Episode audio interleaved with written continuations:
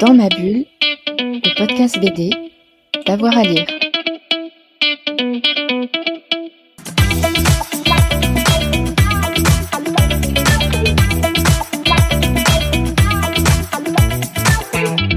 Bonjour et bienvenue sur Dans ma bulle, votre podcast 100% bande dessinée.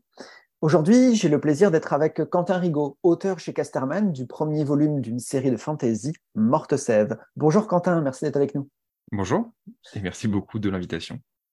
Le monde de Morte Sève est euh, régulé par des créatures gigantesques qui s'apparentent à des divinités. Ces créatures régulent le temps, régulent les saisons.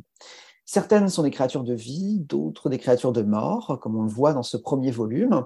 Et dans ce premier tome, on suit Avin, qui, après avoir perdu sa famille, part à la recherche de l'une de ces créatures au moment où celle-ci semble se dérégler. Et c'est toute l'intrigue de ce, euh, de ce premier tome intitulé Ang et Org, avec un petit, euh, un petit jeu de mots sur le nom des, personnages. Euh, Quentin, est-ce que tu peux nous parler de la genèse de ce, projet, de ce projet pardon, et pourquoi avoir choisi de la fantaisie?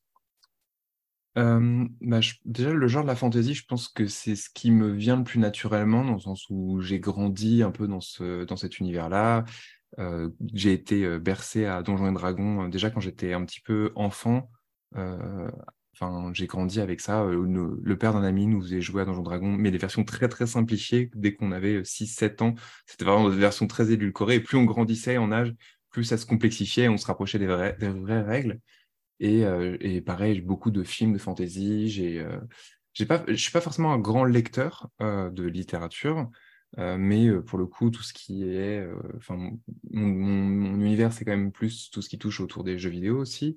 Et là aussi, pareil, la fantasy, ça a toujours, toujours une place très importante.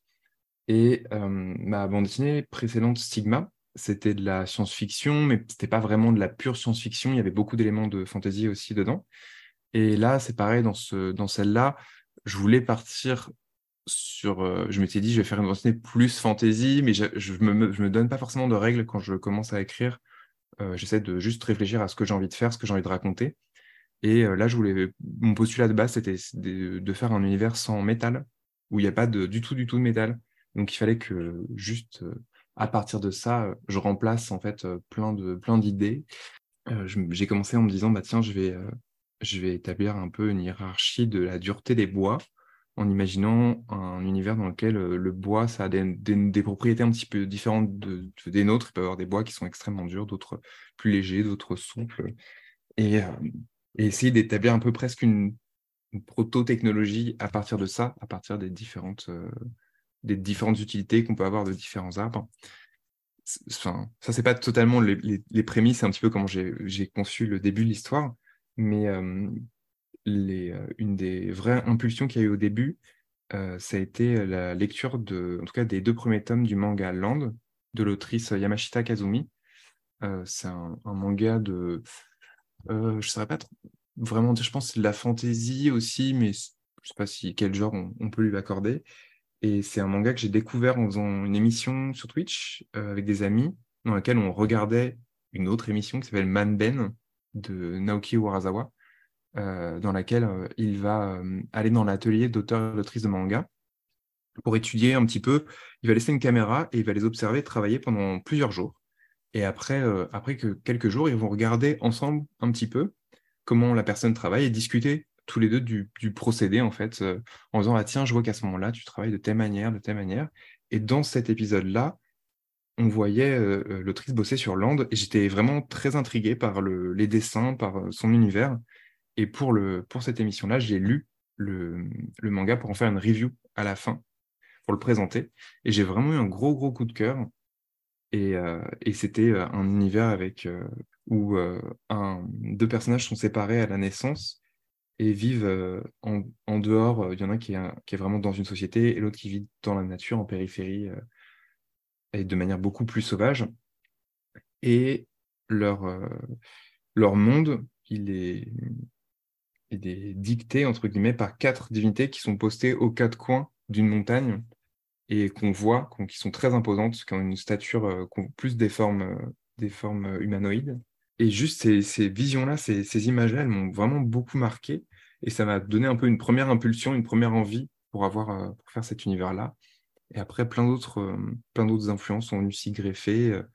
je me suis inspiré de sculptures de ma grand-mère, parce qu'elle est sculptrice, de formes qu'elle avait faites et je les ai complètement restructurées. J'avais besoin de, de m'affranchir un peu de, de... je voulais pas tomber trop dans des, des formes trop, trop classiques. Et, évidemment, c'est en, créant que je me suis rendu compte de, de, choses qui étaient un peu là depuis longtemps et qui m'inspiraient. C'était le jeu Shadow of the Colossus de Fumito Ueda, mmh. qui est vraiment un jeu extrêmement marquant et qui m'avait beaucoup plu. Tu as parlé dans, dans ta réponse euh, d'un monde dans lequel il n'y aurait pas de métal. Euh, et l'héroïne Avine, c'est une souffleuse de verre. Elle vient d'une famille et puis euh, elle monte, son père monte un magasin de souffleurs de verre dans un, dans, dans un village, un grand village, un grand bourg. Est-ce qu'il existe une, sorte de bible donc de ton univers? Est-ce qu'il existe en fait un carnet de notes euh, où tu, où tu vas écrire les types de bois, où tu vas écrire les types de verre, où tu vas développer un petit peu tout ça euh, pour ensuite le mettre, euh, le mettre en image? Alors totalement, bah, c'était déjà ce que je faisais pour Stigma. J'ai tout un carnet d'univers. donc là, je peux te les montrer voilà, entre nous, mais dans lequel je note tous les, toutes les villes que, qu'on va traverser, plein d'informations sur les matériaux qu'ils utilisent, sur comment ils fonctionnent. Euh, j'ai euh, également euh, un carnet spécial qui est dédié à tout ce qui va être les arbres et leurs propriétés, dans lequel j'ai répertorié un peu comme un herbier. donc on voit le design de l'arbre et sur le côté il y a marqué la dureté du bois, il y a marqué l'utilité de la sève, l'utilité euh, l'utilité, si on utilise les feuilles, si on utilise euh, qu'est-ce qui se passe en fait avec chaque élément qui constitue le bois, comment est-ce qu'il est utilisé dans la société. Et en fait, faire ça, euh, ça m'a vraiment débloqué en fait des idées, des idées même narratives en fait, et des utilités pour la, pour la bande dessinée, pour l'histoire, et pour essayer de structurer un petit peu l'univers si je comprends bien, dans ton, dans ton univers, donc il y a une cohérence euh, interne, euh, donc qui est régulée par, par, par cette Bible, et euh, dans, dans, cet univers qui semble effectivement à la lecture du premier tome une lecture très fluide, ce qui montre bien la, la, cohérence du, du, tout. Le monde est lui-même régulé par des, comme je l'avais présenté, par des espèces d'animaux immenses, et donc dont tu as dit qu'ils étaient influencés bah, par, par, par tes lectures manga, par euh, les, sculptures de, ta grand-mère, mais euh, ces, créatures, tu les as, euh, tu les as remodelées. Est-ce que ça fait pas finalement une sorte de, de, fable un peu écologique, ces créatures qui, qui vivent, qui se déplacent, qui, qui, meurent peut-être? D'où ça vient tout ça?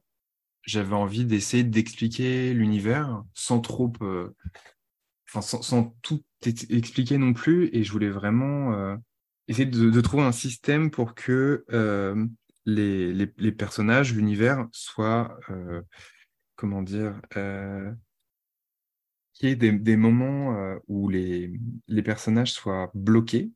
En fait, c'est vraiment qui régulent leur vie, qui, qui bloquent, qu'ils avoir un univers qui, qui soit rythmé. En fait, dont, le, dont ces créatures-là, elles le rythment. Donc, en fait, qu'il y en a qui, qui, régulent les saisons, qu'il y en a qui régulent en fait leur traversée, la traversée des océans, parce que les océans de cette planète, ils sont brûlants. Il y a des grandes failles sous-marines en fait qui les rendent, qui rendent les océans vraiment euh, impraticables, parce que du coup la température de l'eau est trop élevée et qui fait qu'ils ne peuvent pas traverser les océans. Donc en fait, ils sont vraiment bloqués. Et il y a certains moments où, en tout cas, il y a une des, des, des divinités, un des instruments, parce que c'est leur nom, euh, en traversant, euh, en traversant certaines parties de l'océan, refroidit les failles et leur permet de traverser à certains moments. Donc en fait, ils sont vraiment, euh, bah, ils sont vraiment bloqués par elles et, et, en même temps, ils vivent à leur rythme. Ça leur, euh, ils se sont acclimatés à elles. Il y a vraiment du coup une harmonie avec ces, avec ces créatures-là qui sont vraiment très réglées. Elles ont chacun un rythme, un rythme de déplacement, des lieux par lesquels elles passent. Elles ont un cycle qui est toujours le même, quasiment pour toutes. En tout cas, il y en a une qui est différente des autres. Mais sinon, elles ont tout un cycle très précis. On sait d'où elles partent, on sait où elles vont. Le problème, c'est que elles sont toutes invisibles, sauf une, celle qui est euh, qui n'est plus invisible, c'est parce qu'elle est trop lente. Et en fait, c'est celle de la vie, c'est Ang. Lors de ses déplacements, elle est tellement lente qu'en fait, ils ont fini par la repérer, par savoir où elle était. Et il y a donc toute une sorte de culte et de culture qui s'est créée autour d'elle. Et euh, quand elle passe sur son, sur son passage, tout devient hyper fertile, les plantes croient de manière, de manière très intense, les, les cultures, et c'est vraiment une célébration de la vie. Et, elle est même nécessaire, en fait, par les, les, zones par lesquelles elle passe. Et, et pour essayer de rythmer le récit, rythmer l'univers, j'ai fait une grande carte aussi avec tout le cheminement, tout le chemin de chaque, de chaque instrument, histoire d'avoir déjà une idée de, des villes par lesquelles, euh, enfin, qui sont traversées par certains et, euh, et, un petit peu imaginer la culture euh, autour de chacune d'entre elles. Cette carte du monde, tu l'as imaginée et tu ne l'as pas représentée, en tout cas pas, pas dans l'album. Ce serait quelque chose que tu envisages de faire? Euh, je, trouvais ça un peu cliché pour de mettre. J'adore ça en fait, mais je me suis dit est-ce que si je le mets, ça fait pas un peu. Je sais pas, j'avais un peu cette image cliché de forcément du livre de fantasy où on l'ouvre et il y a la carte et on met le tampon de yes, c'est la fantasy, il y a une carte. Euh, du coup, peut-être que je vais plus la garder pour moi. On en verra sûrement des extraits dedans parce qu'elle sera, enfin, il y aura sûrement des représentations de cette carte-là qui seront utilisées dans l'histoire. Mais oui, effectivement, euh, c'était tentant, c'était tentant, on en a parlé avec mon éditeur, hein, de peut-être mettre la carte dedans. Hein. puis après, c'est une carte qui a différentes strates. Il y a des choses qui sont affichées en couleur avec euh, des calques et d'autres, euh, enfin, les chemins, des instruments, des, là où sont postées les villes. Je l'ai un peu justement dessiné comme une carte de jeu vidéo, donc il y a vraiment plein de petites icônes pour symboliser les villes et pour symboliser plein de choses, mais on ne l'a pas utilisé. Pas encore en tout cas. on, attendra, on attendra de voir ça dans les, dans les prochains tomes. Euh, finalement, ces, euh, ces, instruments, donc ces créatures euh, quasi divines, elles montrent, elles témoignent en tout cas d'une forme d'harmonie avec la nature, une, harmonie qui, sans, sans, dévoiler l'album, se, se, brise parce qu'il faut bien, il faut bien une histoire. Tu, tu, y vois, enfin, tu, tu, as fait de façon consciente ou inconsciente, je ne sais pas, un écho à notre monde contemporain avec, avec évidemment le, le, le changement climatique, avec la la, destruction de la, faune, de la faune et de la flore. Tu, tu, avais conscience de ça quand tu as fait ton, ton projet ou c'est des choses qui sont, qui sont arrivées finalement au fil de, au fil de l'eau?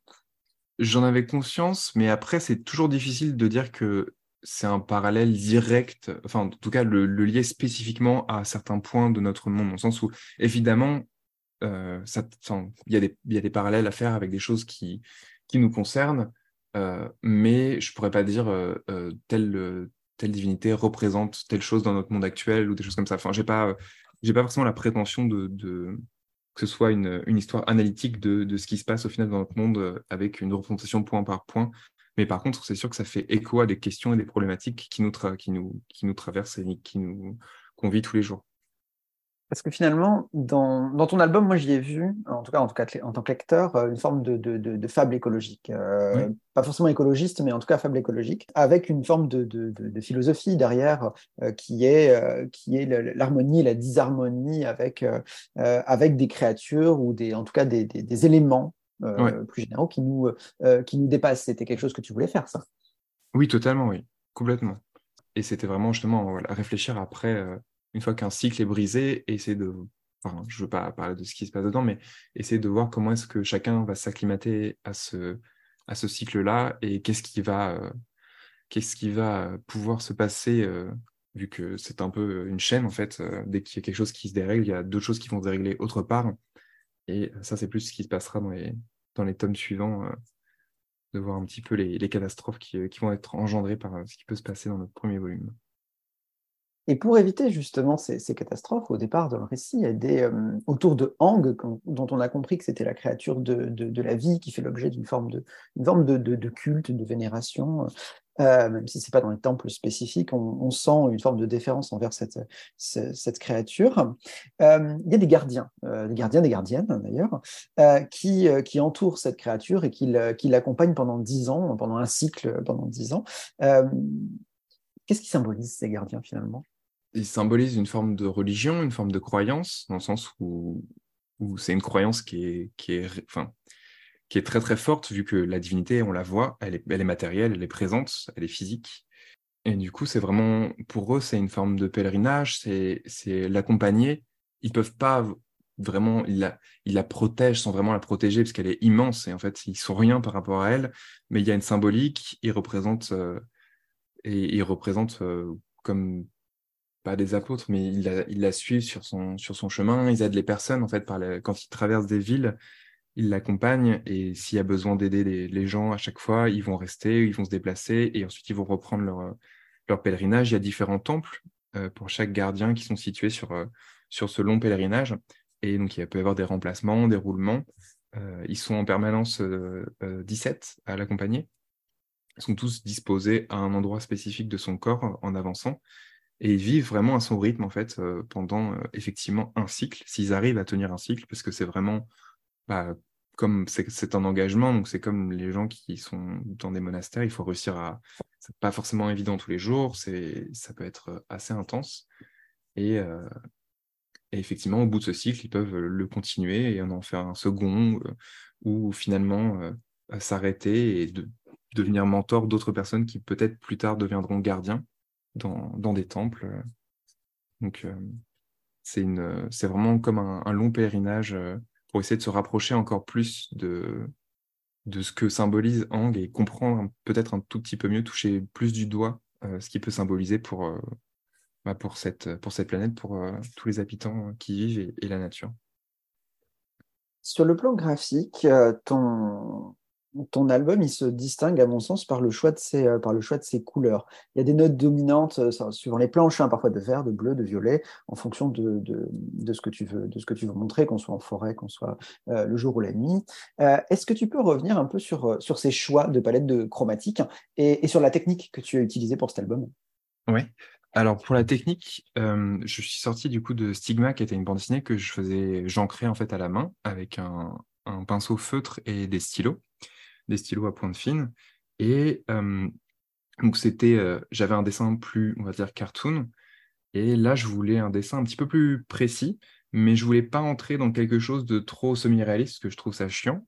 Et je voulais vraiment essayer de m'amuser en dessin, et j'ai décidé d'ancrer au critérium. Donc en fait, toute la bande dessinée, elle est ancrée au critérium. ancrée, elle est encrayonnée, on va dire. C'est-à-dire que une fois que j'ai fait mon crayonné, c'est l'étape après le storyboard, euh, toutes mes pages, je viens les mettre à la tablineuse et je viens tout définir avec, euh, avec un critérium. Après, à l'ordinateur, je monte juste les valeurs de mon critérium pour qu'au lieu que ce soit un gris foncé, on passe sur du noir. Et euh, je vais venir travailler la couleur en numérique avec différentes brushes pour essayer d'avoir des matières. Pour ce qui est de la couleur, j'ai un peu volé la philosophie d'une amie à moi qui m'a beaucoup plu, qui est de plus faire au feeling et d'essayer de d'abord m'amuser au niveau du choix des couleurs, j'aime bien que ça soit un peu surprenant. Chaque chapitre, du coup, a un peu une tonalité, une palette qui lui est propre. Et j'ai pas forcément envie de. Je, trouve que, en tout cas, quand on fait la couleur, dessiner des arbres verts, le ciel bleu et le sable jaune, je trouve ça vraiment chiant.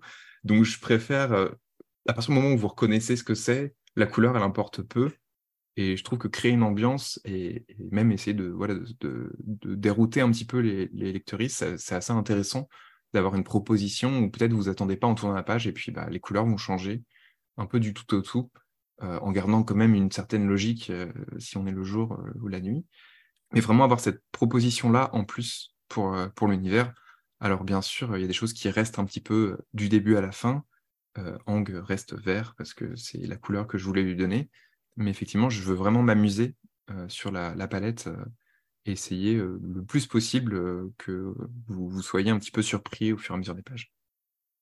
D'accord. Moi, je, trouve que la, couleur, elle donne aussi une dimension, enfin, tes choix de couleur donnent une dimension assez onirique à, l'ouvrage et qu'on contribue, contribue au dépaysement en fait, du, mmh du lecteur de, de, façon plus générale, d'autant qu'avec ce récit, on a dit que les, instruments, donc ces créatures divines, enfin quasi divines, sont, euh, euh, sont invisibles. Et euh, ça, je trouvais ça super intéressant en bande dessinée, parce que tu, as choisi de représenter en bande dessinée une créature qui est invisible. Est-ce que c'est pas le petit défi que tu t'es lancé? Si, un petit peu, bah, ça a été un peu une bande dessinée avec beaucoup de défis, de défis graphiques, des choses que je pensais pas que j'étais capable de faire. Euh, sur lequel j'étais un peu timide au début. Il a fallu un peu d'assurance sur la fin. Euh, il y a des choses que je changerais maintenant, mais c'est pas grave, c'est normal. Et euh, effectivement, après, on n'aperçoit pas vraiment justement les créatures invisibles pour l'instant. Il y a une astuce qui me permet de les dessiner un petit peu plus précisément dans le scénario, mais je ne peux pas trop en dévoiler. Et effectivement, c'était un peu compliqué pour le passage où j'ai dû essayer de représenter ça. Il y en a deux, deux spécifiques. Un où on ne la voit pas du tout et on la voit un peu plus. Et celui où on ne la voit pas du tout, c'était un peu difficile de faire comprendre ce que je voulais faire comprendre. Je ne sais pas si ça fonctionne. on verra. Mais, mais oui, c'est un, un, challenge intéressant d'essayer de réfléchir les matières. Comment tu représentes ça? Est-ce que tu fais plutôt du trait? Est-ce que tu fais plutôt la masse? Euh, comment, comment réussir à représenter ce que j'avais envie de faire pour qu'on comprenne un petit peu le, ce qui est en train de se passer. Ce projet Morte c'est ton premier projet de série, puisque Stigma, c'est un, one-shot, c'est un one-shot qui est assez long, mais c'est un one-shot quand même. Qu'est-ce que ça fait se lancer dans une série? C'est quelque chose que tu, que tu voulais faire quand tu as commencé ta, ta, carrière? On peut dire que tu es quand même plus au début de ta carrière que sur, que sur la fin. Et combien de. Enfin, t'imagines que, que cette saga, elle va se perdurer longtemps? Ou est-ce que tu as déjà une fin, une architecture? Tu sais où tu vas? Ou est-ce que c'est un univers qui, euh, qui risque de se. Enfin, qui risque en tout cas, qui, qui est appelé à se, à se développer sur, sur de plus ample volume Alors, pour la série, je peux pas dire que c'est ma première expérience parce que Stigma, ça reste quand même une série à la base. C'est-à-dire que je l'ai pensé comme plusieurs volumes, je l'ai même imprimé, parce que à la base c'était un fanzine. Donc il y a déjà eu euh, trois bouquins de Stigma avant que je signe avec Casterman. Donc c'était vraiment, c'était déjà vraiment pensé comme une série, découpé comme une série. D'accord. Euh, je pense que je suis influencé par euh, bah, du, coup une sorte d'écriture liée plutôt à ce qu'on trouverait en manga. Euh, j'aime bien les chapitres de 20 pages, j'aime bien avoir des tensions à la fin des chapitres avec une structure qu'on peut retrouver un petit peu bah, plus dans, dans, cette forme de récit-là. Et c'est sûr que là, à la différence de, de Stigma, parce que Stigma, quand c'est sorti, j'avais fini mon job, mon travail il était fini. C'est-à-dire que les gens, s'ils appréciaient le récit, bah, c'était ou l'appréciaient pas, bon bah c'est pas grave, ou je peux rien changer. Là maintenant, euh, j'ai quand même une, pression qui est un peu différente euh, parce que je sais que euh, bah, il va y avoir une suite, donc je trouve que l'appréhension de, la sortie elle est un peu différente. Je suis un peu moins serein. Pour cet album, moi enfin en tout cas pour cette série, j'ai signé pour trois albums, mais évidemment je compte en faire plus. J'aimerais, dès le début, j'avais prévu ça en cinq ou six albums, euh, ce qui est toujours évidemment un petit peu ambitieux et c'est souvent compliqué avec une maison d'édition de signer directement pour autant d'albums, ce qui se comprend parce que pour la maison d'édition, c'est un engagement financier sur plusieurs années. Et donc pour cette série, j'aimerais en faire cinq ou six. J'ai déjà euh, globalement la fin. J'ai pas tout ce qui se passe jusqu'à la fin. Je me laisse euh, encore la marge marge de réflexion et d'écriture pour euh, certains passages. Mais par exemple, là, le tome 2, bah là, il est quasiment, enfin, il fait à moitié. Euh, j'ai fait, je suis en train de, faire finir la moitié du tome. Et euh, si tout se passe bien, il sera fini au mois de début août. Et le tome 3, je l'ai entièrement écrit. Il n'est pas, enfin, j'ai rien dessiné, j'ai des, ébauches de, décors, des choses comme ça. Mais effectivement, j'ai déjà un petit peu prévu le cheminement pour la suite. On va voir comment ça se passe. Mais il y a cette pression, évidemment, que ça peut jouer si le, bouquin ne se vend pas assez. Il n'y aura pas forcément, je ne serai pas renouvelé, on va dire, pour terminer cette série. Ah, et à l'inverse, si ça marche bien. et si ça marche bien, oui, on peut continuer. mais disons voilà, il y a cette pression qui n'est pas la même que sur un, one-shot, ou que le one-shot est réussi ou pas. Bah, ça peut dépendre de est-ce qu'on va toucher ou pas les droits d'auteur, mais, mais voilà, il n'y a pas les mêmes problématiques. D'accord. Ce que, ce que je trouve aussi intéressant dans ta, dans ta démarche, là je sors de l'album euh, plus Morte Sève de façon plus. Euh, euh, pour rentrer dans, dans, ton, dans, ton, rapport au, métier de façon plus générale, j'ai appris donc que, que, tu faisais notamment des, des, du travail notamment en, en partageant sur Twitch, où tu as une, une communauté qui, qui, regroupe notamment tes lecteurs. Et, et j'invite d'ailleurs celles et ceux qui nous écoutent à, aller, à avoir la curiosité d'aller voir Quentin, Quentin Rigaud sur sur Twitch. Euh, qu'est-ce que ça t'apporte d'échanger avec cette communauté, enfin de créer une communauté, d'échanger avec cette communauté? On voit bien l'intérêt pour les lecteurs euh, de, suivre euh, une bande dessinée qui se crée, une curiosité. Ça, je, ça, je le conçois pleinement. que voir un, auteur de bande dessinée au travail, c'est quand même pas tous les jours. Mais, mais pour toi, qu'est-ce que toi ça peut t'apporter? Qu'est-ce que ça t'apporte en fait? Bah, honnêtement, ça m'apporte vraiment beaucoup, dans le sens où j'ai commencé à streamer il y a un peu, un peu plus de 4 ans là maintenant. Et c'est vraiment ce qui m'a déjà remotivé, par exemple, à me remettre sur Stigma, qui était ma bande dessinée précédente, parce que j'avais pas trouvé d'éditeur, c'était vraiment compliqué. Et le stream, d'avoir les gens, les gens qui suivent un petit peu, qui se mettent à lire ce que j'avais déjà fait, ça m'a vraiment donné l'envie parce que tu as un contact direct avec des gens euh, qui, peuvent lire ce que tu fais, qui peuvent euh, te faire des retours. Donc c'était extrêmement, euh, c'était extrêmement motivant. Et, et, du coup, j'ai décidé, donc de, grâce, à Twitch grâce à tout ça, de me remettre à bosser sur Stigma. Stigma a fini par être édité. Donc les gens, ils étaient au taquet, ils avaient super envie de, bah, découvrir ça. Et puis en plus, les gens participent en fait d'une certaine manière. Ils sont là tous les matins, parce que moi je stream le matin de 9h à 12h30 en tout cas toute la semaine, pas le week-end. Et du coup, ils participent, il y a des gens qui me font des retours. Euh, c'est toujours bienveillant, c'est pas les gens qui viennent pas, enfin, ça arrivé qu'il y ait des gens qui viennent pour troller et me faire des remarques désagréables, mais ça, il y en avoir trois sur, sur quatre ans, donc ça va. Et euh, globalement, euh, les gens, ils sont là, ils suivent, ils suivent un petit peu l'avancement des pages. Ce qui est bien, c'est que je fais souvent une sélection, une, une, sélection de ce que je vais montrer pour éviter les spoilers, pour éviter. Là, par exemple, il y a énormément de passages que j'ai pas montrés, euh, donc c'est souvent la surprise au moment où la BD sort, euh, parce que bah, ils ont rarement les textes, ils, voient souvent les pages. Maintenant, les bulles, je les fais en plus en numérique, ce qui n'était pas le cas avant. Donc j'ajoute vraiment tout, tout, tout à la fin. Et j'aime bien jouer un peu avec ça, leur cacher des éléments et puis. Euh, et puis effectivement, ce que je disais, c'est que bah, je peux avoir des retours, des conseils. Des fois, je vais me poser des questions sur euh, des couleurs, sur euh, une mise en page, un dessin. Là, récemment, en, discutant sur le stream, on s'est rendu compte qu'il y avait une, case qui n'allait pas du tout en fonction du cadrage. C'était une page entière et du coup, j'ai complètement redessiné la pleine page. Et, et voilà, c'est comme des. En fait, c'est un petit peu comme un atelier, parce qu'il y a beaucoup de gens qui. les streams artistiques, c'est différent d'autres streams. On a rarement les yeux qui sont rivés non-stop sur les, enfin, les gens qui regardent ils, souvent à côté, bah, c'est un peu comme une radio. Ils vont regarder de temps en temps. Ils vont, il y a beaucoup de gens qui dessinent ou qui créent à côté, ou des gens qui travaillent. Ils aiment bien mettre ça en fond parce que du coup, bah, moi, je discute tranquillement. On met de la musique. C'est vraiment une ambiance très, très, très, très chill. Et du coup, voilà, ils m'accompagnent en fait le matin et, euh, ça me permet même de rencontrer plein de personnes euh, euh, bah, grâce, à, Twitch, des, auteurs, des autrices, d'autres personnes qui sont devenues des amis. Et ouais, j'aime vraiment bien le rapport qu'il y a, je trouve plutôt assez sain euh, sur Twitch.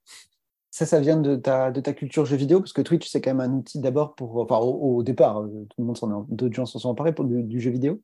Je pense pas. Enfin, oui, c'est un outil de jeu vidéo, mais, Twitch, je l'utilisais pas tant que ça, en fait. Je l'ai d'abord découvert euh, vraiment par l'art avant de le découvrir par autre chose, euh, dans le sens où je connaissais la plateforme, j'y allais de temps en temps, mais je n'étais pas encore immergé dedans. Vraiment, c'est, tu vois, d'avoir vraiment euh, un contact avec les gens, de discuter.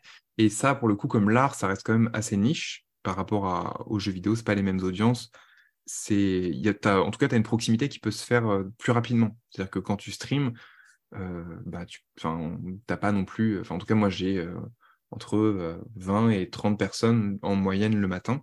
Et du coup, on discute, on discute et tu facilement en fait identifies les personnes, tu, bah, tu, les, tu vois qui elles sont et inversement, et dès qu'elles reviennent, bah, ça y est, tu, tu, les connais déjà un petit peu. Et cette proximité-là, que ce soit en tant que viewer, je l'avais pas forcément euh, dans le jeu vidéo. C'est plus compliqué. Ou alors tu te retrouves avec des gens qui regardent aussi.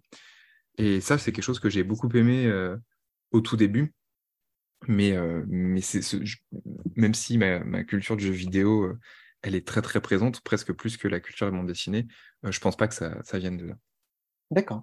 Et bon, là, je, vais te poser une, dernière question qui, qui, qui, va nous emmener un peu plus loin dans le temps. Donc là, on, a bien compris que tu étais sur le projet Morte Sève à fond, mais est-ce qu'à côté de ça, tu as d'autres d'autres projets, d'autres choses qui, qui, te, qui te trottent en tête, que tu as envie de faire ou que tu as peut-être commencé à, à croquer quelque part? Oui, bah, je suis toujours habité par pas mal de projets. J'ai beaucoup d'envie. Des fois, je n'ai pas envie de lâcher ce que je suis en train de faire, mais ça me démange beaucoup de faire d'autres choses en parallèle. et là, j'ai une histoire notamment plus, plus personnelle, plus un one-shot que j'aimerais bien faire. Et j'ai mon avis, je ne sais pas quand est-ce que je le ferai, mais d'ici un an, je vais commencer à bosser dessus. En, sûrement en parallèle de Morte Sève. Et j'aimerais bien, j'aimerais bien sortir peut-être entre deux tomes de Sève, voire essayer de le faire plutôt rapidement. Et, parce que bah, des fois, il y a des émotions qu'on ressent et ça peut passer avec le temps. Et je pense que c'est important des fois de, de rester dedans pour en profiter. On, resterait dans la fiction? Oui, dans le sens où j'avoue que dessiner des choses contemporaines, je trouve ça vraiment ennuyeux. Euh, dessiner euh, la vie euh, telle qu'on la connaît pour que les gens disent ah oui ça ressemble bien à ce que je connais c'est ça c'est des choses qui, m'ennuient vraiment profondément Et du coup, je pense que j'ai besoin de m'éloigner et pour traiter même des choses qui, qui seraient, qui seraient vraiment beaucoup plus personnelles, j'ai besoin d'aller dans la fiction. J'ai besoin de m'amuser dans les dessins, dans les décors, de sortir un petit peu de, de ce que je connais en fait. Je pense pas que ce soit forcément une forme de protection, je pense que c'est vraiment j'ai besoin de m'amuser. J'ai besoin de m'amuser et j'ai besoin aussi de, de proposer autre chose aux gens, parce que c'est, je pense que c'est plus mon univers, et, et voilà, j'ai besoin de m'affranchir un petit peu de, tout ça. Très bien, on va suivre tout ça avec, euh, avec impatience et avec grand intérêt. En attendant, euh, le deuxième tome de Morte Sève, ce sera plutôt 2024, de ce que je comprends, ou fin 2023 2023, bah, en fait, il sera fini en 2023, mais il sortira pas. Euh, il devrait sortir logiquement en janvier 2024. L'objectif, de toute façon, c'est d'essayer d'avoir une production assez rapide. Euh, j'aime bien, euh, justement, c'est l'outil du critérium, ça permet de dessiner vite. Voilà, pour essayer d'avoir une, sortie entre les tomes qui soit pas trop trop longue de peut-être 7-8 mois, un truc comme ça, entre chaque album, si Casterman arrive à suivre derrière, parce qu'ils bah, ne peuvent pas sortir des albums quand ils veulent, il y a des, dates qui sont plus conciliantes que d'autres. Et, euh, donc, voilà, on va bien voir ce qui va se passer. Eh bien, en attendant la, sortie du tome 2, nos auditeurs pourront euh, apprécier le premier tome de Morte Sève, euh, et Orgue, paru donc euh, ce printemps chez aux éditions Casterman. je te remercie beaucoup, Quentin, pour, pour cet échange. Euh, dans ma bulle, c'est terminé pour aujourd'hui. Je vous invite, euh, entre deux, lectures bande dessinée, à vous abonner sur, euh, sur nos réseaux, sur Twitter, sur Facebook, sur Instagram. Et on se retrouve très bientôt pour un nouvel épisode de Dans ma bulle. Merci à toutes et à tous. Salut. Dans ma bulle, le podcast BD, d'avoir à lire.